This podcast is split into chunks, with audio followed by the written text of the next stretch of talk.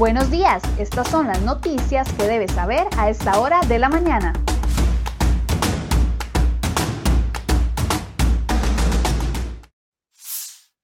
Hola, ¿qué tal? Muy buenos días. Gracias por acompañarnos en Cero Hoy Noticias. Hemos preparado muchas informaciones para ustedes el día de hoy en la portada de cereoy.com y se las detallo a continuación.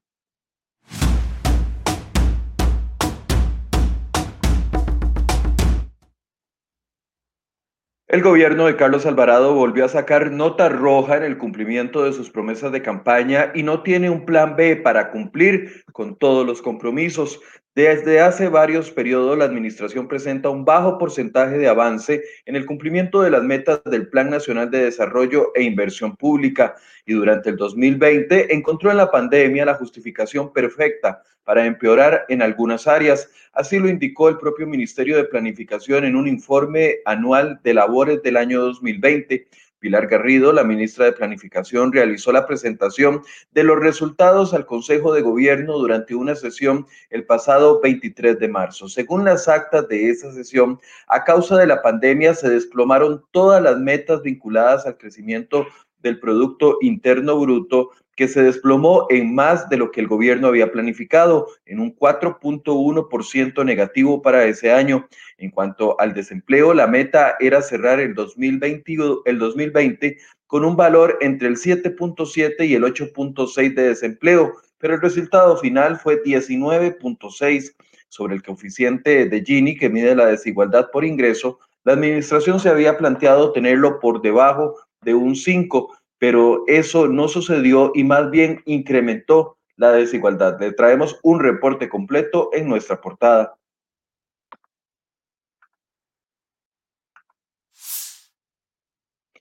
Y el presidente del Tribunal Supremo de Elecciones, don Luis Antonio Sobrado, será el que abrirá el periodo de audiencias en la Comisión Investigadora del Narco en la Política.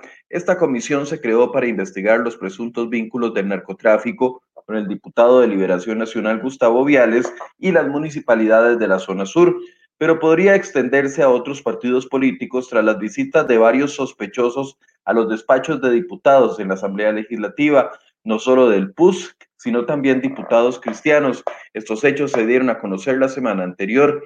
La audiencia de Sobrado está prevista para realizarse mañana, martes primero de junio. La presidenta de la comisión, la diputada independiente Solia Bolio, dijo que hay interés de los diputados en tener información que maneje el tribunal en relación a donaciones sospechosas que han hecho algunas personas vinculadas al narco a los partidos políticos. Además, el diputado Carranza añadió que quieren saber si son necesarias nuevas leyes para impedir la filtración de estos grupos en el país.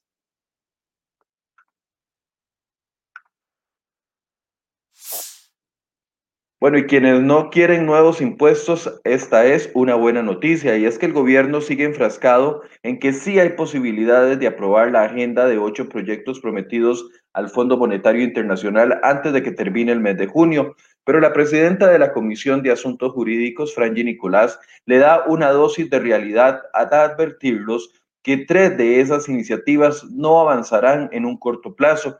En la Comisión de Asuntos Jurídicos están tres de los cuatro proyectos de ley que impulsa el gobierno para ponerle más impuestos a los ticos. Se trata de los proyectos de ley de premios o de impuestos a los premios de la lotería, de más impuestos a las casas de lujo y a las cooperativas y también la eliminación de la exoneración al salario escolar. Pese a que la Casa Presidencial está ejerciendo presión para su aprobación casi automática, la oposición no está dispuesta a discutir este nuevo paquete fiscal de la noche a la mañana. Además, advirtió Nicolás que no ve entre las otras bancadas opositoras una intención de aprobar nuevas cargas impositivas para los costarricenses. Hay un cuarto proyecto que busca más impuestos. Se trata el de renta global dual, pero este se encuentra asignado a otra comisión, que es la de asuntos hacendarios.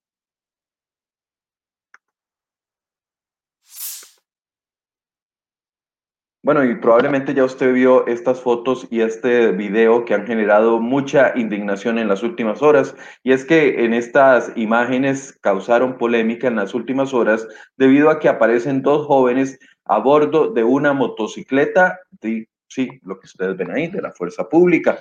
La información preliminar sugiere que el hecho ocurrió en la zona del Valle La Estrella en Limón. El jefe de, policial de la región, don Raúl Rivera, dijo desconocer los hechos. Las autoridades iniciaron un rastreo interno para establecer el sitio donde se dio este polémico caso y además de definir si la motocicleta estaba asignada a algún funcionario de la policía. Además, en sucesos de las últimas horas, una mujer falleció y un hombre resultó gravemente herido tras una balacera que se registró la noche del domingo en Desamparados de Alajuela. El hombre de 25 años presentaba una herida de arma de fuego en el cuello, mientras que la víctima mortal de 45 años tenía una herida en el tórax y otro balazo en el cuello. La versión preliminar que se maneja es que la pareja tuvo una discusión con un taxista y él les habría disparado. Sin embargo, dicha información no ha sido confirmada por las autoridades judiciales. El caso está a cargo del OIJ.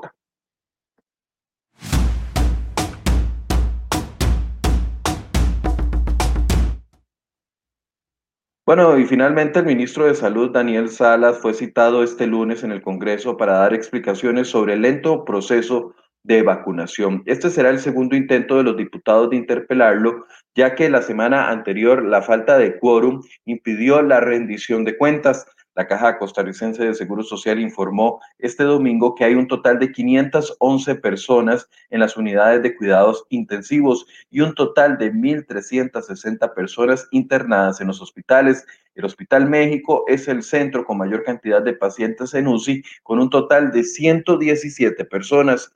Los grupos de edades de pacientes más críticos se encuentran entre los 40 y los 69 años. Precisamente en ese grupo es donde la vacunación va más lenta. Continúa la aplicación de la restricción vehicular sanitaria a partir de este lunes y hoy solo van a poder circular las placas impares. Recordemos que esto se anunció el pasado viernes y además los comercios que vendan licor tendrán que cerrar a las 9 de la noche para evitar aglomeraciones en los alrededores, según indicó en la conferencia el ministro Salas.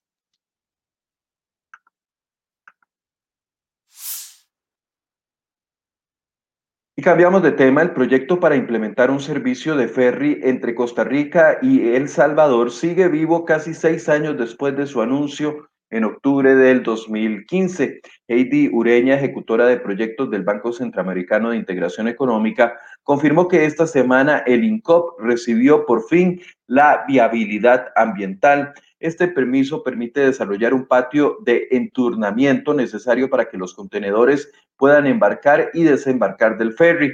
El BESIE pretende participar del proyecto con fondos no reembolsables, es decir, una donación para que Costa Rica construya el predio. El país venía gestionando cerca de 350 mil dólares para esto. Además, el BESI ya tiene una alianza firmada con una empresa, con una de las dos empresas interesadas en operar el servicio de ferry, esto para otorgarle financiamiento para la adquisición del buque, que es un buque especial. Todavía no se tiene una fecha de arranque para este proyecto.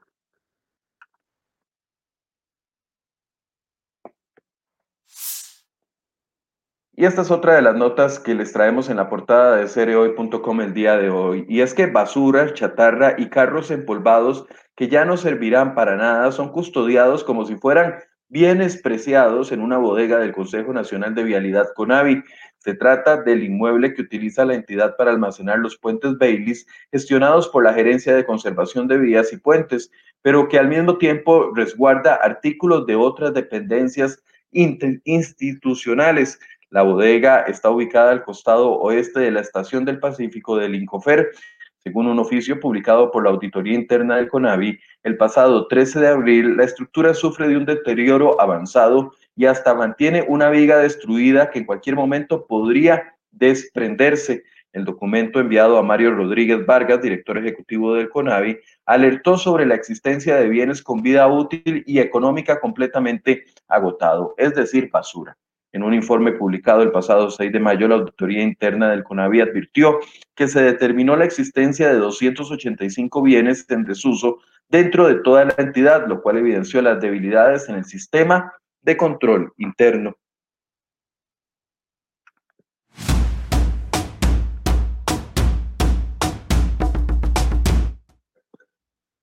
Hoy en materia económica les traemos dos portadas en cereoy.com. Esta la primera, después de tocar techo en agosto del año pasado y mantenerse en la cima por tres meses, el nivel de abundancia de dinero en los bancos ha comenzado a ceder. Esto al punto que para este abril ya cayó a la mitad con, varias, eh, con variaciones interanuales, además por debajo del 9%. De hecho, está cerca de alcanzar los niveles de variación previos a la pandemia, cercanos a un 6%. Lo mismo está comenzando a pasar con todas esas transacciones o depósitos que se realicen a nivel bancario, incluyendo cuentas de ahorro, certificados de inversión y otros. En febrero alcanzaron la cima de su crecimiento y desde entonces empezaron a retroceder. Esto significa que las entidades financieras les llovió dinero durante lo peor de la pandemia, principalmente de gente que no podía gastar o que tuvo que dedicarse a ahorrar. Los datos del Banco Central revelan que esas nubes de lluvia están disipándose de manera más decidida y poco a poco las condiciones financieras vuelven a una relativa normalidad.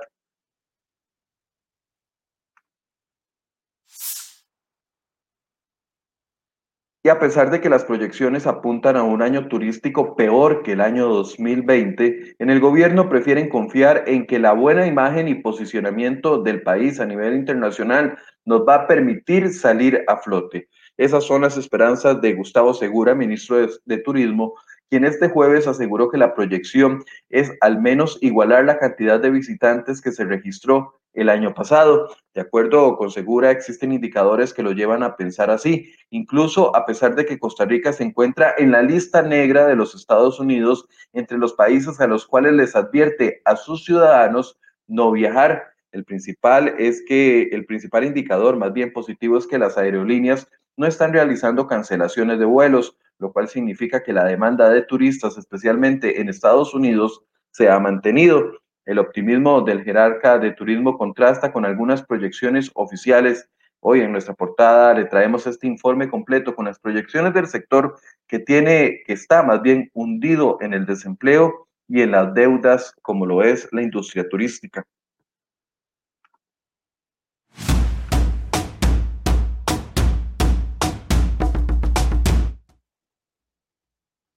Bueno, a la fuerza, pero el fin de semana transcurrió sin protestas ni enfrentamientos en Cali, Colombia, después de que el presidente Iván Duque ordenara el despliegue de más de 7 mil soldados del ejército en esa ciudad.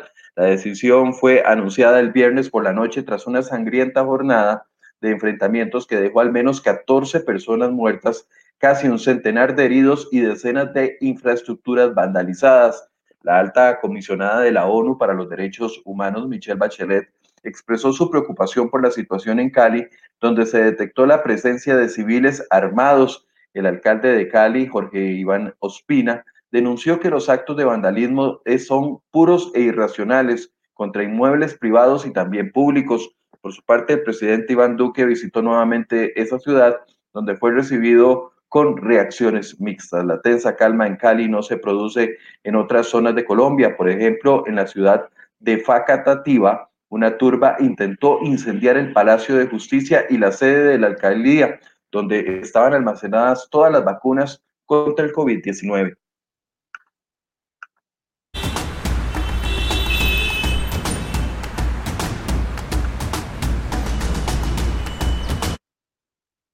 Bueno, hacemos un breve recorrido por las condiciones del tránsito, recordarles, recordándoles más bien este punto importante. Hoy varía todos los números de placas que pueden circular si se compara con la semana anterior. La semana anterior, los lunes podían circular las, las placas pares, hoy no. Recuerde esto, esto es muy importante. Hoy solo pueden circular las placas impares, es decir, las terminadas en 1, 3, 5, 7 y 9. Por favor, evítese más bien una multa de ciento, más de 110 mil colones. Hoy hay buenas condiciones del tránsito. Recordemos que esto lo facilita la suspensión del curso lectivo, que en escuelas y colegios privados está en modalidad virtual, mientras que en las escuelas y colegios públicos está completamente suspendido hasta el próximo 12 de julio.